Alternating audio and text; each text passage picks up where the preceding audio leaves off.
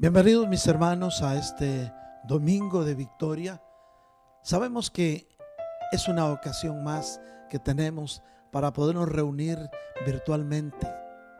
Aunque físicamente estemos separados, espiritualmente el Señor nos tiene hoy más unidos que nunca como una familia. Así es que mis hermanos, preparémonos para alabar y bendecir el nombre maravilloso de nuestro Señor Jesucristo. Vamos a dar paso a la alabanza, mis hermanos, y ahí donde estás, que tu corazón se llene de gozo, de alegría y de júbilo, porque nuestro Dios está vivo.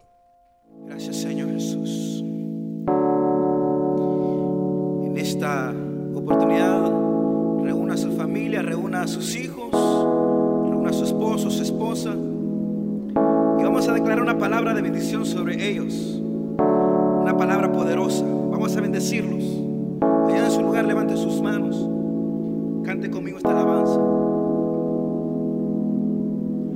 Dios te guarde y bendiga, que extienda su amor y te muestre favor. Dios te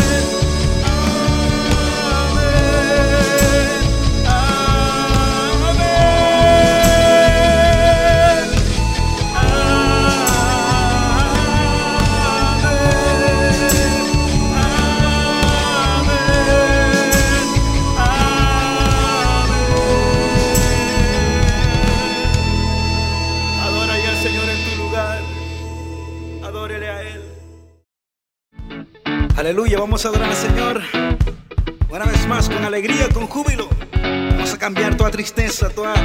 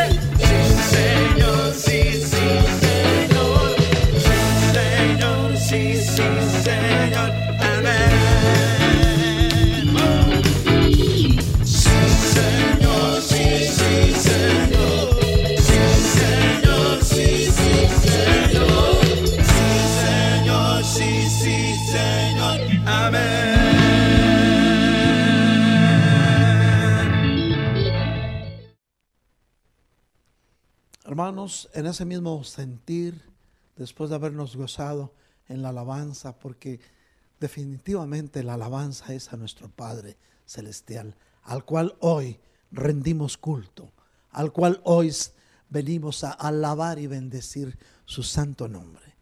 Y en ese mismo sentir, mis hermanos, vamos a abrir nuestras Biblias en el segundo libro de Crónicas, capítulo 7, versículos 13 al 16. Leemos la palabra de Dios con el respeto que merece. Y dice así, si cierro los cielos para que no haya lluvia, o si mando la langosta a devorar la tierra, o si envío la pestilencia entre mi pueblo. Y en el 14 dice, y si se humilla mi pueblo, sobre el cual es invocado mi nombre, y oran, oye bien pueblo, y oran, repite conmigo ahí donde estás, y oran, y buscan mi rostro, y se vuelven de sus malos caminos, entonces, dice el Señor, yo oiré desde los cielos, perdonaré su pecado y sanaré su tierra. Repite conmigo ahí donde estás. Perdonaré sus pecados y sanaré su tierra. Cuánto anhelamos sanidad para esta tierra. Ahora, dice el Señor, mis ojos estarán abiertos y mis oídos atentos a la oración que se haga en este lugar. Pues ahora he escogido y consagrado esta casa para que mi nombre esté allí para siempre. Y mis ojos y mi corazón estarán allí todos los días. Amén. Padre Santísimo, te damos gracias por esta palabra. Venimos hoy delante de ti, Señor, con un corazón contrito y humillado, a darte gracias por la oportunidad que nos das de poder compartir tu palabra, de poder llegar hasta el hogar de tus hijos, hasta donde estén, Señor, y llevar esta palabra de consuelo de tu parte. Señor del cielo, para todo esto te rogamos que nos des un espíritu de sabiduría con el cual vamos a poder discernir tu revelación. Bendice, Señor, a tu pueblo donde estén, Señor. Que esta reunión familiar en la cual compartimos tu palabra no se convierta en una reunión social, sino que tu pueblo, Señor, pueda estar atento a lo que tú quieres hablar a su corazón. Gracias, Padre. Todo esto te lo pedimos en el nombre bendito de Jesús de Nazaret. Vemos entonces, mis hermanos, que desde el, desde el principio de los tiempos, nuestro buen Dios ha tenido cuidado de su pueblo. Y vemos entonces que el Señor había ya dicho, si cierro los cielos para que no haya lluvia. O sea, el cerrar los cielos para que no haya lluvia puede representar un castigo o quizá una disciplina para los sembradores, para los labradores. Porque si no cae la lluvia del cielo, que es la lluvia temprana, que es para, para, para que la cosecha pueda germinar, no va a haber cosecha. Por lo tanto, era una disciplina. Pero también dice, o si mando la langosta a devorar la tierra. Es decir, si, si venía sobre, sobre la tierra algo que pudiera eh, trastornar el equilibrio ecológico. Pero luego dice, si envío pestilencia entre mi pueblo, es decir, pandemias, epidemias. Sabemos que una epidemia es una enfermedad que se generaliza en una región, pero pandemia es una enfermedad que se generaliza en todo el mundo. Y entonces viene el Señor y nos muestra cuál es el, el camino a seguir cuando esto suceda. Pero es, es importante que para todo esto nos demos cuenta, mis hermanos, que todos los hijos de Dios en momentos difíciles alzamos nuestra vista al cielo porque sabemos que solamente de ahí va a venir nuestro auxilio y nuestro socorro. Y Dios desde los cielos escucha nuestros ruegos, nuestras súplicas. Y su palabra viene y se cumple sobre la tierra. Pero Ahora no solo necesitamos alzar nuestra vista al cielo, mis hermanos, para invocar su nombre, sino es necesario humillarnos en su presencia, pues tanto la ciencia como los medios humanos no están funcionando para poder parar esta epidemia. Oyes noticias y parece que las cosas, en lugar de mejorar, empeoran ves cualquier opinión y algunos son positivos y la mayoría negativos. Y entonces puede llegar a tu corazón cierto sentimiento de frustración o desesperanza. Pero ahora viene una pregunta. ¿Cómo te sientes como hijo de Dios con relación a lo que estamos viviendo? Oye bien, pueblo de Dios, ¿cómo te sientes hoy como hijo de Dios en relación al momento histórico que estamos viviendo. ¿Ves una esperanza o sientes que tu fe se va debilitando? Muchos podrán decir, es que me es difícil poder encontrar, una salida. Claro, humanamente nos es difícil encontrar una salida, porque no es con nuestras propias fuerzas. Otros dirán, los pronósticos no son tan alentadores. Pero, ¿qué te dice Dios? Y eso es lo más importante. El Señor no te dice, ahora todo está perdido o no hay otra oportunidad. Fíjate bien, el Señor nunca te va a decir ahora todo está perdido. Ahora no hay otra oportunidad. No, al contrario. Nuestro Dios es un Dios de segundas oportunidades. Y hoy, aunque no encuentres una salida, hermana mía, hermano mío que me escuchas. Dios te da un camino. Dios te da un camino y es un camino seguro. Hay palabras claves, hay palabras claves que nos son reveladas en estos versículos que leímos. Uno, invocar su nombre. ¿Qué significa invocar su nombre? Es decir, venir delante del Señor humillados y decirle, Señor, tú eres todopoderoso. Señor, solo di la palabra y tu pueblo será sano. Esto representa no ver a tu alrededor, sino ver hacia arriba, pues allí está nuestro socorro. Después de invocar, entonces tenemos que postrarnos y orar. Orar es hablar con Dios. Orar es abrirle tu corazón al Señor para decirle qué sientes, para con toda sinceridad decirle cómo te sientes.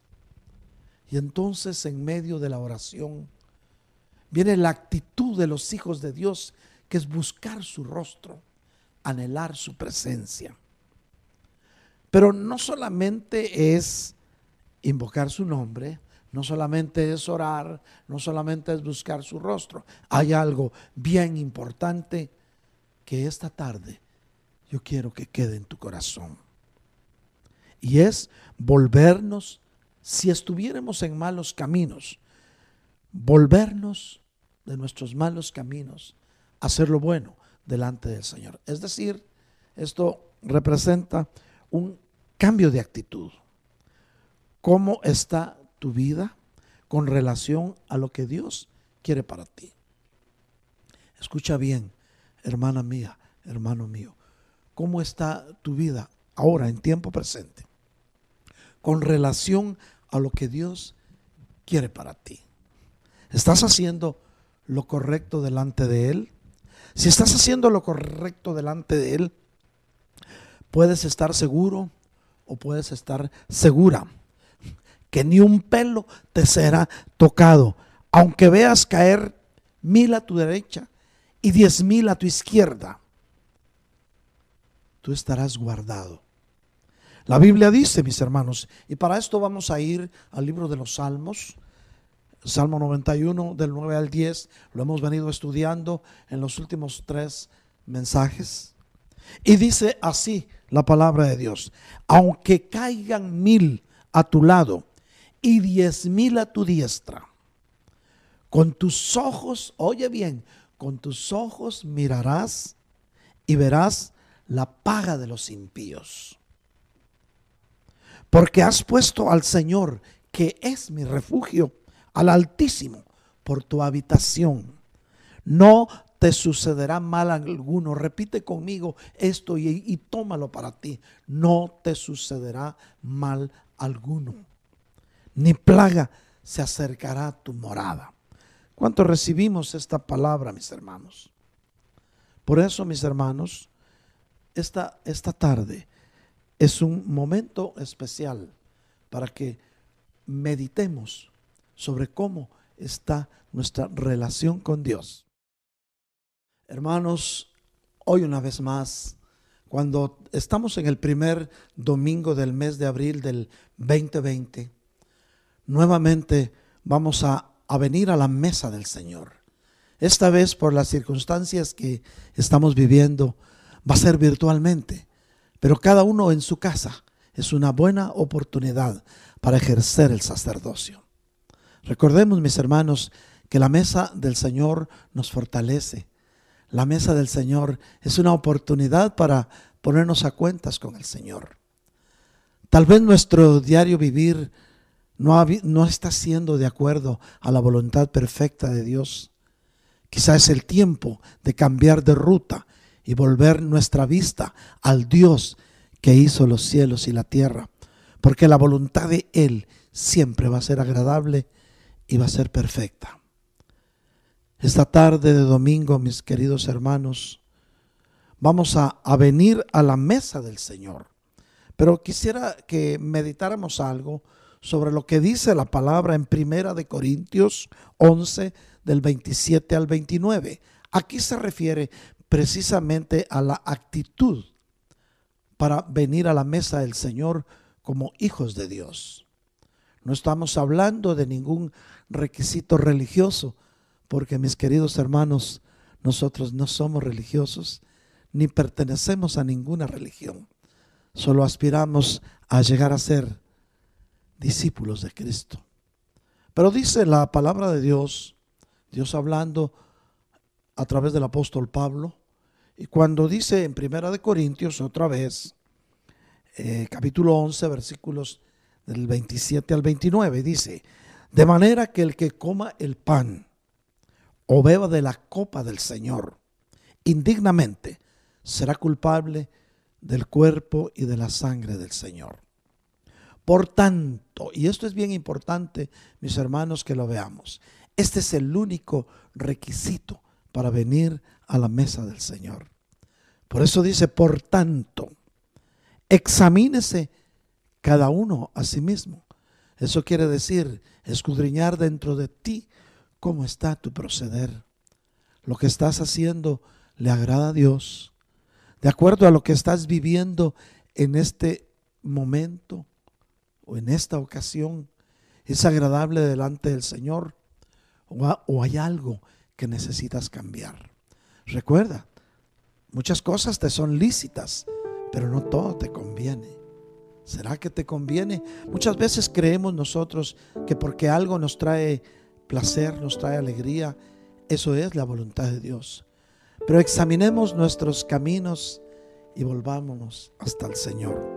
Por tanto, examínese cada uno a sí mismo y entonces coma del pan y beba de la copa. Porque el que come y bebe, oye bien pueblo de Dios, el que come y bebe sin discernir correctamente el cuerpo del Señor, come y bebe juicio para él. Después de esto, mis hermanos, creemos con todo nuestro corazón que el Señor nos ha hablado y que de una o de otra manera estamos conscientes de este acto que vamos a realizar. Ahí en tu casa, donde tienes esta copa del jugo de uva y este pan, hermanos míos, pueblo de Dios, extiende tus manos como yo lo estoy haciendo en este momento sobre estos elementos. Vamos a orarle al Padre para que los bendiga y los santifique y nos haga dignos de venir a su mesa conmigo, mis hermanos.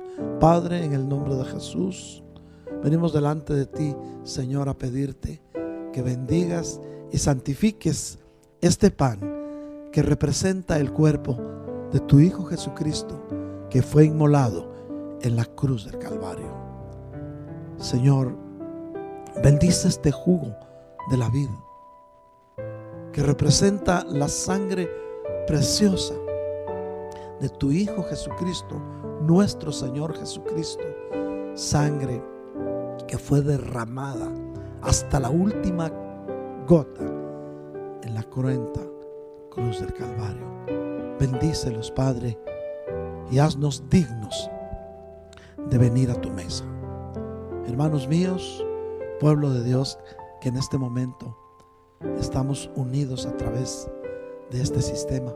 Estamos unidos espiritualmente, aunque físicamente no podamos verlos ni abrazarlos. Espiritualmente estamos más unidos que nunca.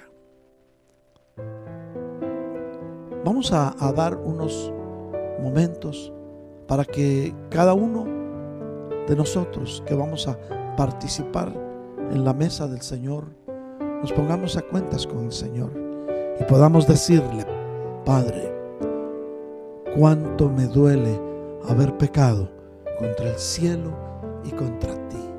Díselo al Señor, allí en lo más profundo de tu corazón.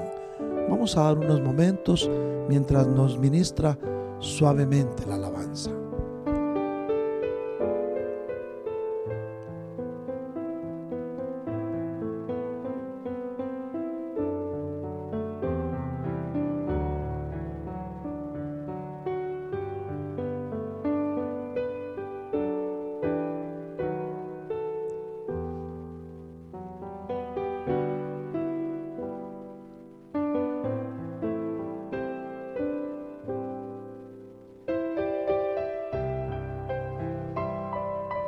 La palabra de Dios dice, porque yo recibí del Señor lo mismo que les he enseñado, que el Señor Jesús, la noche que fue entregado, tomó pan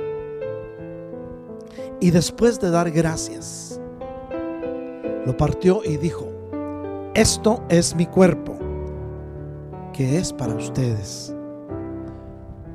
Cuantas veces hagan esto, recuérdense de mí.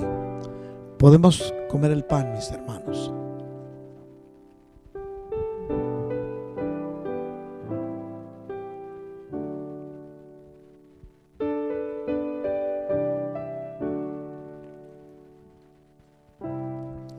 De la misma manera, tomó también la copa después de haber cenado y dijo, esta copa es el nuevo pacto en mi sangre. Hagan esto cuantas veces la beban en memoria de mí.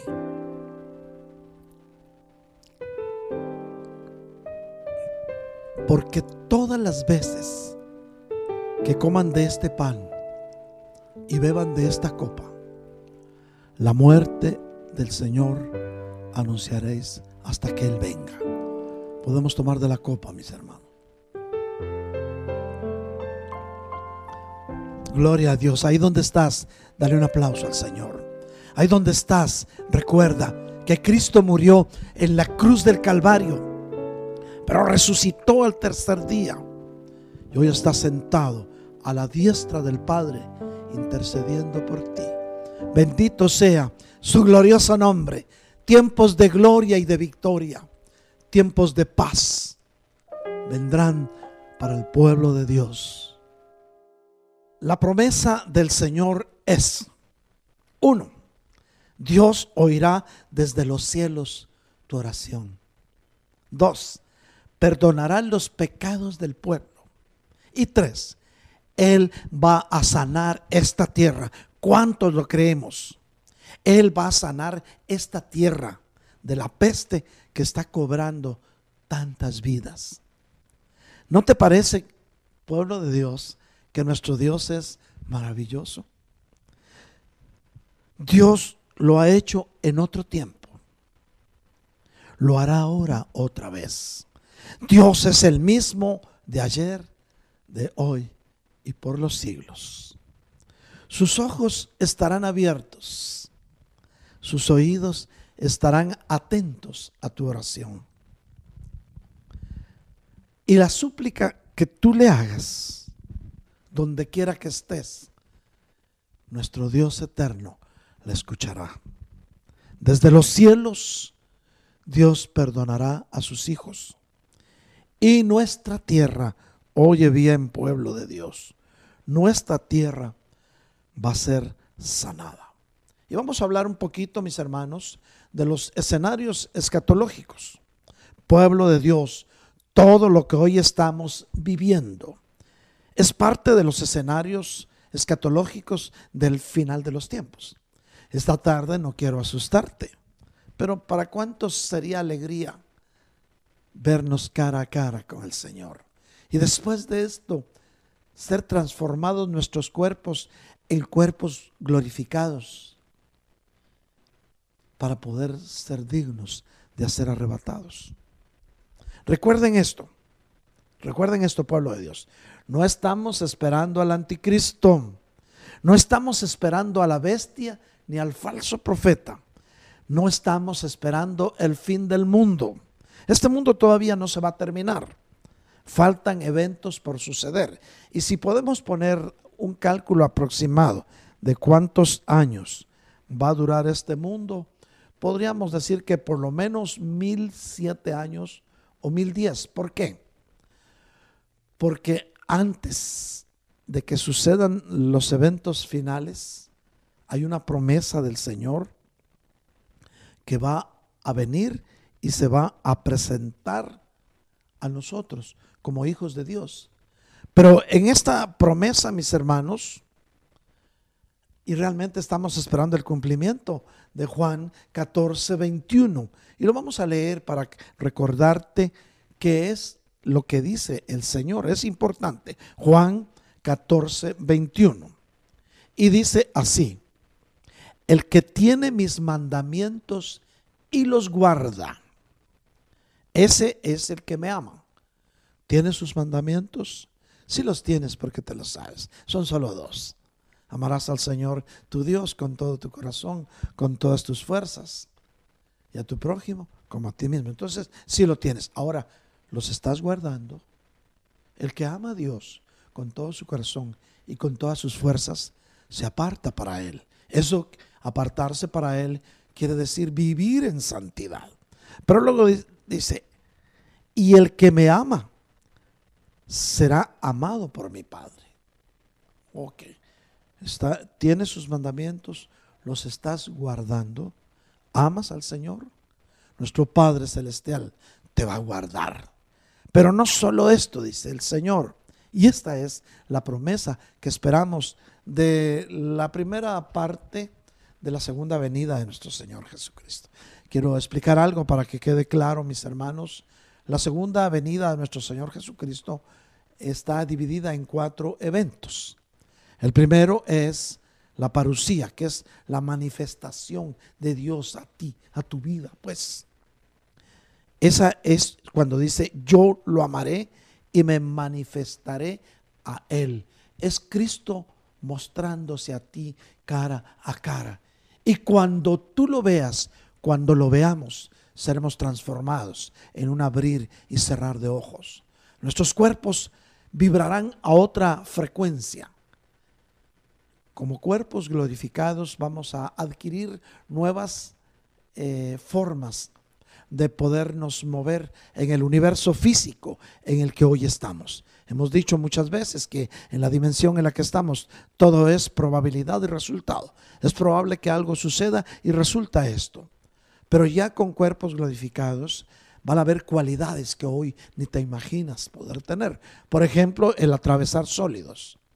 No vas a necesitar eh, de la llave para abrir la puerta, sino vas a poder atravesar eso solo. Y eso es una ley física que no vamos a extendernos para explicarlo, pero que sí es posible para un cuerpo que está vibrando a otra frecuencia diferente a la que hoy estamos. Entonces, cuando suceda ese primer evento de la segunda venida del Señor, vamos a ver a nuestro Señor Jesucristo cara a cara y de ahí en adelante no volverás a ser el mismo, no volverás a ser la misma.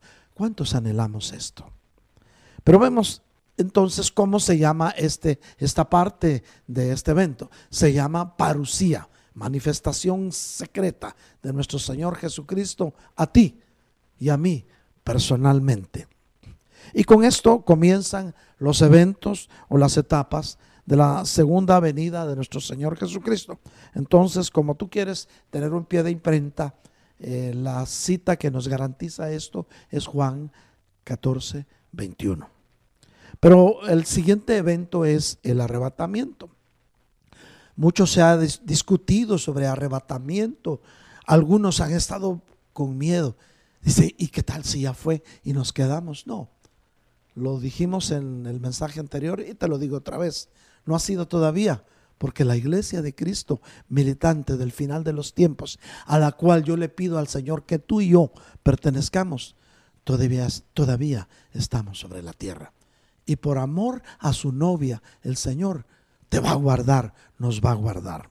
Entonces, arrebatamiento. Vamos a ver el pie de imprenta, la base bíblica para que podamos hablar de este evento que es arrebatamiento. Y es primera de Tesalonicenses 4.17. Escucha bien.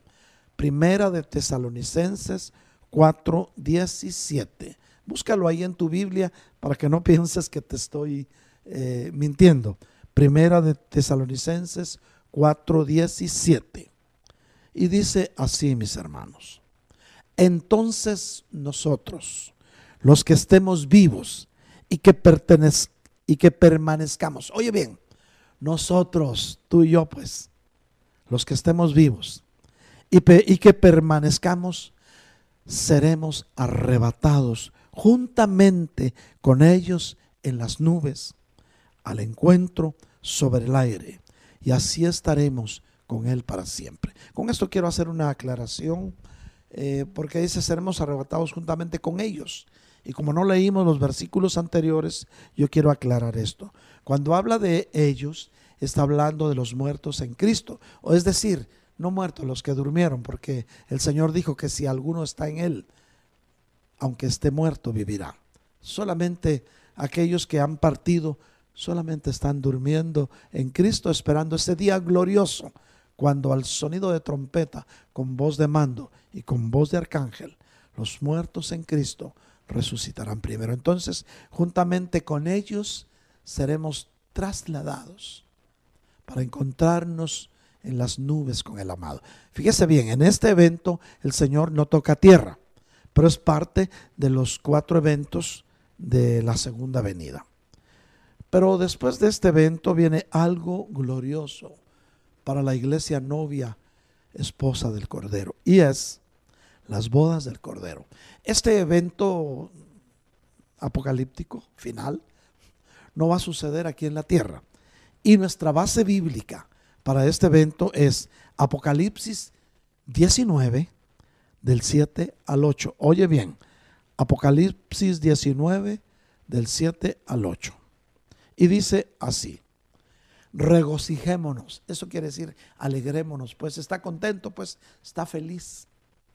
Y alegrémonos. Y démosle a Él la gloria. ¿A quién? Al Señor nuestro Dios. Porque las bodas del Cordero han llegado y su esposa se ha preparado. ¿Quién es su esposa? La iglesia, novia, esposa del Cordero.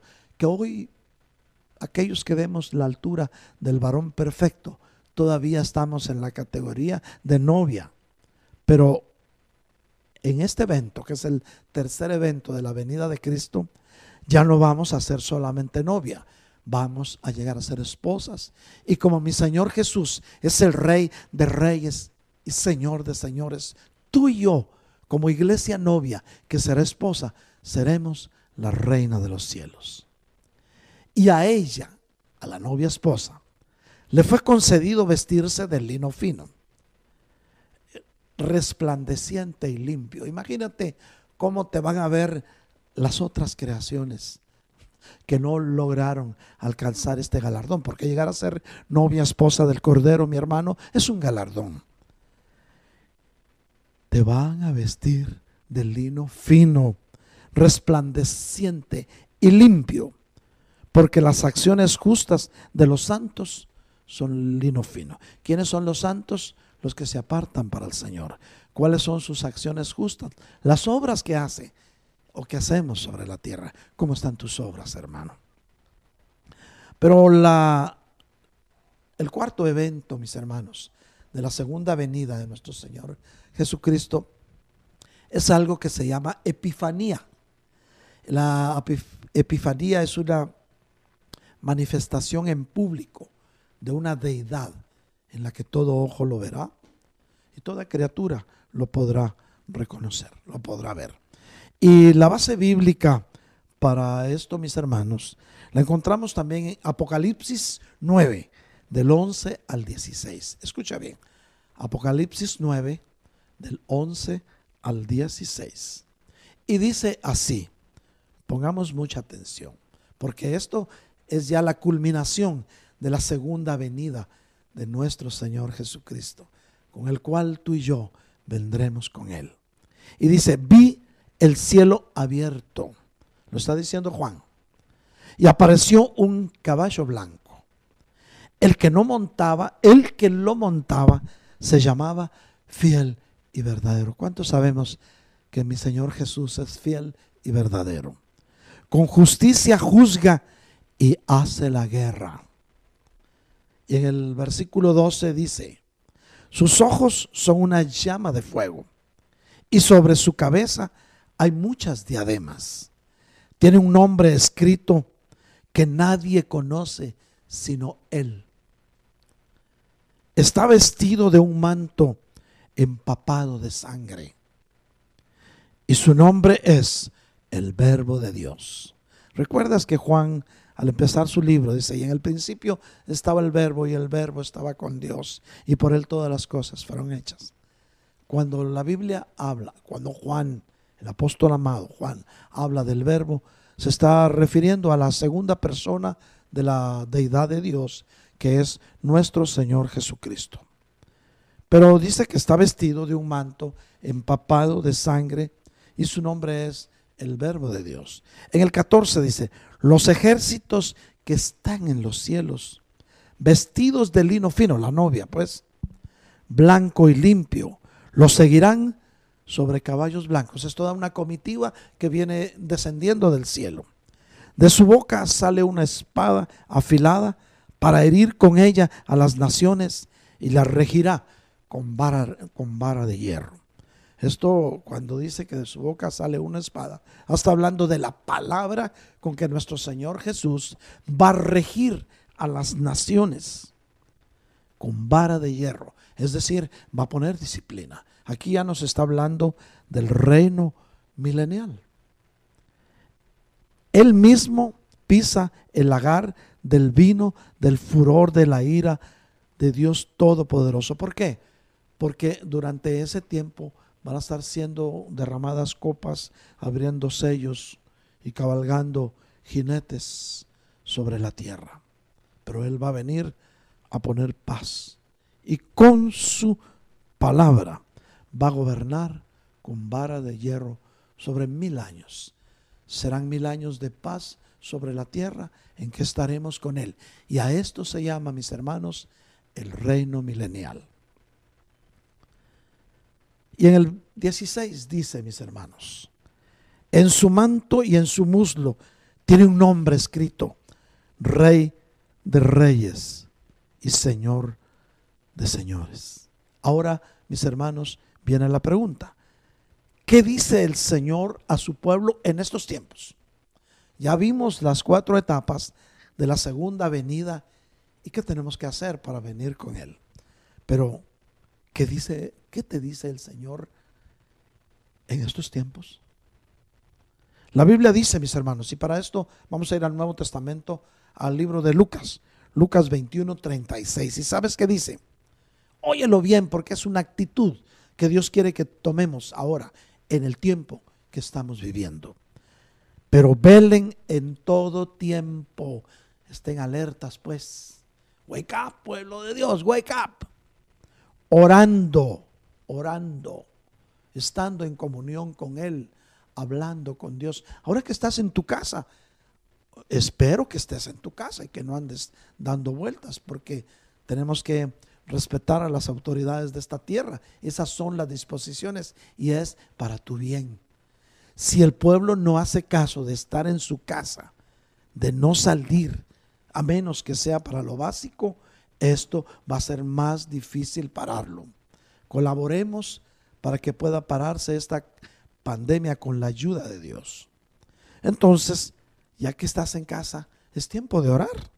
No para que estés discutiendo con tu esposa, porque hay noticias ahí que ahora que, que los matrimonios están en casa, han habido brotes de violencia doméstica, aumentó la venta de las bebidas alcohólicas, pero todo eso, de todo eso, mi oración es para que Dios te guarde, guarde tu matrimonio, guarde tu hogar y guarde a tus hijos. Orando, ¿para qué? Para que tengas fuerza para escapar de todas estas cosas que están por suceder. Necesitas, necesitamos tener fuerzas espirituales para escapar de todas estas cosas que están por suceder. Esto es palabra de Dios. Y pueden estar y así orando, teniendo fuerzas espirituales, puedan estar en pie delante del Hijo del Hombre. O sea que tenemos que estar fortalecidos con la gracia y misericordia de Dios a través de la oración para poder estar, para poder escapar de las cosas que han de venir y para poder estar de pie delante del Hijo de Dios. ¿Cuántos queremos estar de pie delante del Hijo de Dios? Nosotros debemos vigilar, pueblo de Dios, nuestras propias vidas y hacer las cosas que Dios quiere que hagamos. ¿Estás haciendo lo que Dios quiere que hagas? Y aunque no podamos saber el día ni la hora, mis hermanos, debemos vigilar los acontecimientos mundiales que nos ayudan a ver las señales del final de los tiempos. Hay una promesa para ti, pueblo de Dios. Y vamos a ir a Deuteronomio, vamos a ir a Malaquías 4 del 1 al 2. Promesa para ti. Oye bien, Malaquías 4 del 1 al 2, lo vas a ver en tu pantalla. Pero para ustedes, oye bien, para ti, pueblo de Dios, que temen mi nombre, dice, se levantará el sol de justicia. ¿Quién es el sol de justicia? Jesucristo es el sol de justicia. Se levantará. Se levantará el sol de justicia con la salud en sus alas. Y, saldrán y saltarán como terneros en el campo. ¿No te parece maravillosa esta promesa de Dios para tu vida. Vamos a ir a Primera de Pedro, saltamos al Nuevo Testamento, Primera de Pedro 5.10. Primera de Pedro 5.10 dice, y después que hayan sufrido un poco de tiempo. Oye bien, lo que estamos viviendo o sufriendo por nuestros hermanos, por nuestros familiares o por nosotros mismos, va a ser un poco de tiempo el Dios de toda gracia. ¿Cuántos sabemos que nuestro Dios es un Dios de toda gracia? Si lo sabes, si lo entiendes, donde estás, dale un aplauso al Señor, ahí con tu familia, con tus hijos, alza tu vista al cielo y dale un aplauso. Él merece toda adoración y toda gloria. Dice, el Dios de toda gracia, que los llamó a su gloria eterna en Cristo. El Padre te llamó a su gloria eterna a través de su Hijo Jesucristo, nuestro Señor Jesucristo. Somos del rebaño de Cristo. Él mismo, mira bien lo que Él mismo va a hacer. Aunque digas, es que me siento débil, me siento desanimado, es que siento que estoy perdiendo la esperanza. Alguien dirá, estoy perdiendo la fe. ¿Y sabes qué dice la palabra de Dios? Cuando Cristo venga, hallará fe sobre la tierra. ¿Cómo está tu corazón? Y dice primera de Pedro, y después que hayan sufrido un poco de tiempo, el Dios de toda gracia, que los llamó a su gloria eterna, Cristo, oye bien, él mismo los perfeccionará. Vamos a llegar a la altura del varón perfecto. Los afirmará, es decir, serás asido a la mano poderosa de Dios, tomado pues para que nadie te quite. Te estás tomando de nuestra roca eterna, que es Cristo. Él es nuestra roca fuerte. Nos afirmará. Pero no solo eso, si te has sentido débil, dice que nos fortalecerá. Pero sobre todo, nos establecerá en el reino eterno. Ya no solo en el reino milenial, en el reino eterno. Deuteronomio 31, 8 dice, oye bien esto, pueblo, el Señor irá delante de ti, delante de ti.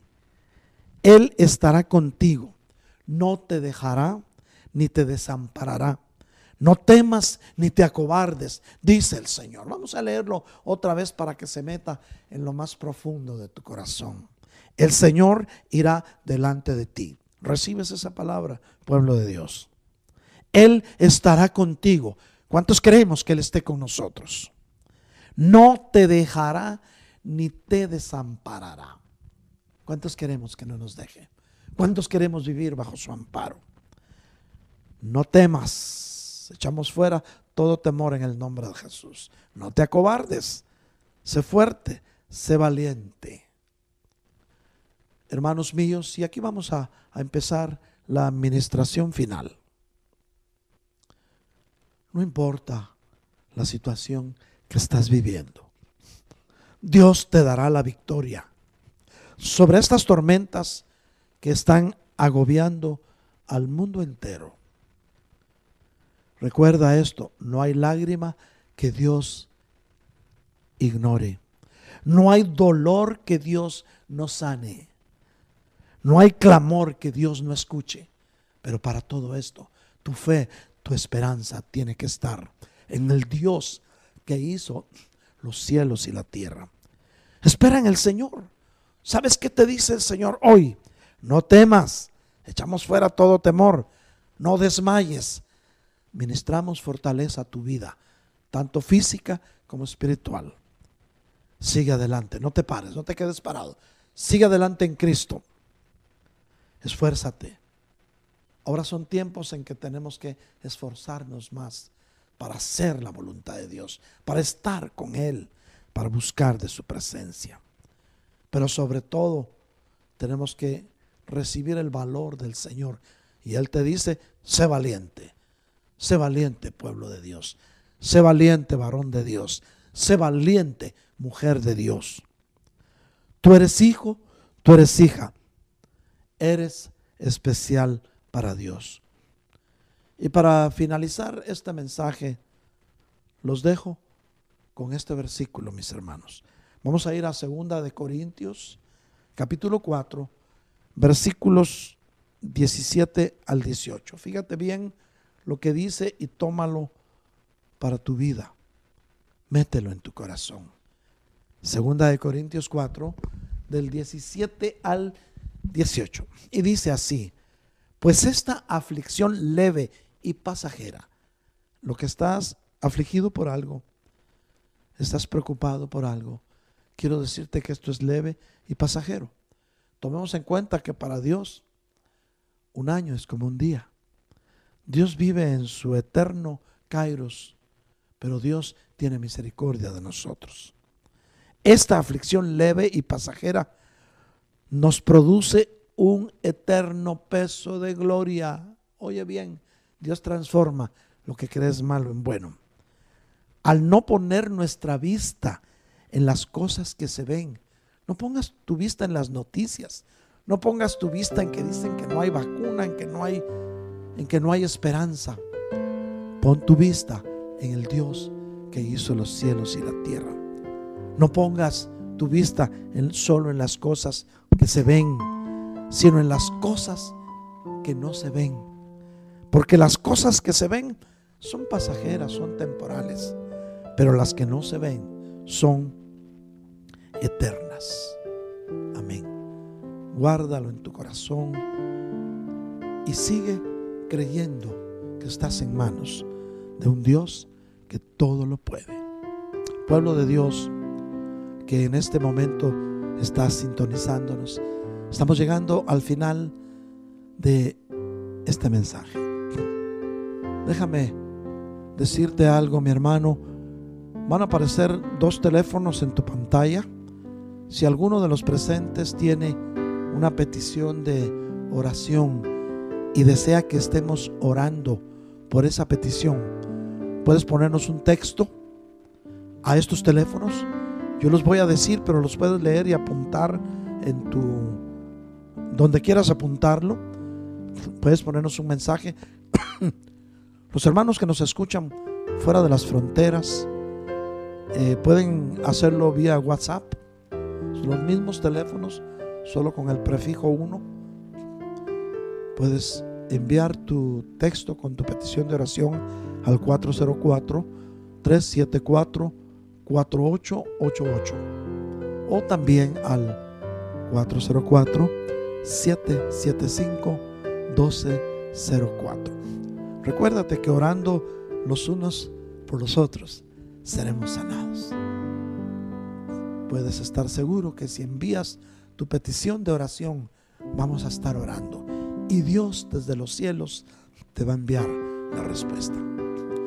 Asimismo, mis hermanos, yo quiero ministrar al pueblo de Dios. Quiero agradecer también al pueblo de Dios, a nuestra iglesia local, que han que han tenido a bien invertir en el reino y que a través del sistema o por los medios que lo han hecho, han hecho llegar sus ofrendas y sus aportaciones, mismas que están siendo usadas para poder mantener de pie el templo. Recordémonos que es la casa de Dios.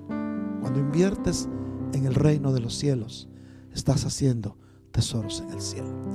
Déjame orar por esa ofrenda o por esa aportación o ese diezmo que tú estás en este momento.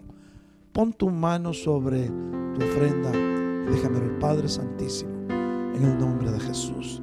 Yo vengo orando bendición por la semilla que tu pueblo está sembrando en tu reino, Señor.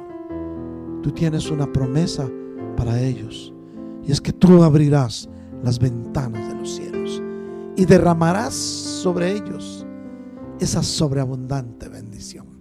Pero Señor, no solamente eso, tú has prometido guardarlos de que nadie le robe la provisión que tú les das. Hoy, Señor, te pedimos en el nombre de Jesús que en la casa de tus hijos, de todos los que en este momento nos están viendo o nos están escuchando, que en la casa de tus hijos nunca falte tu provisión ni el pan sobre su mesa. Gracias, Padre. Amén y amén. Que Dios te multiplique. Puedes hacerlo a través de la página o por el medio que se te haga más fácil. Recuerda, estamos aquí las 24 horas atentos al pueblo de Dios. Quiero recordarles algo, mis hermanos. Seamos precavidos. Seamos precavidos. Sigamos perdón, sigamos las instrucciones que nos dan las autoridades. Tenemos que obedecer a las autoridades porque dice la Biblia que ninguna autoridad ha sido puesta si no es por Dios. Lava tus manos con jabón por lo menos 20 segundos. Si vas a salir y si puedes hacerlo, usa mascarillas. Trata de no tocarte la cara. Todo esto no es nada más porque sí. Todo esto tiene un propósito. No es porque digan, ah, tienes que estar en tu casa solo para guardarte. No, es que si hacemos esto, vamos a lograr parar esta pandemia. ¿Por qué? Porque estando en tu casa ni te contaminas ni contaminas a nadie.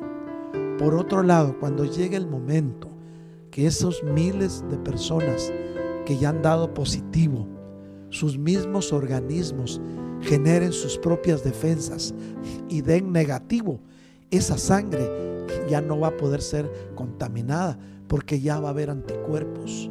Y eso lo logramos permaneciendo en casa, comiendo saludable y tratando de no estresarte, porque el estrés baja las defensas. Todo esto son recomendaciones que te van a servir. Bendiciones, pueblo de Dios. Como familia pastoral los amamos, los extrañamos y creemos que pronto vamos a estar juntos otra vez, alabando y bendiciendo el nombre maravilloso de nuestro Señor Jesucristo.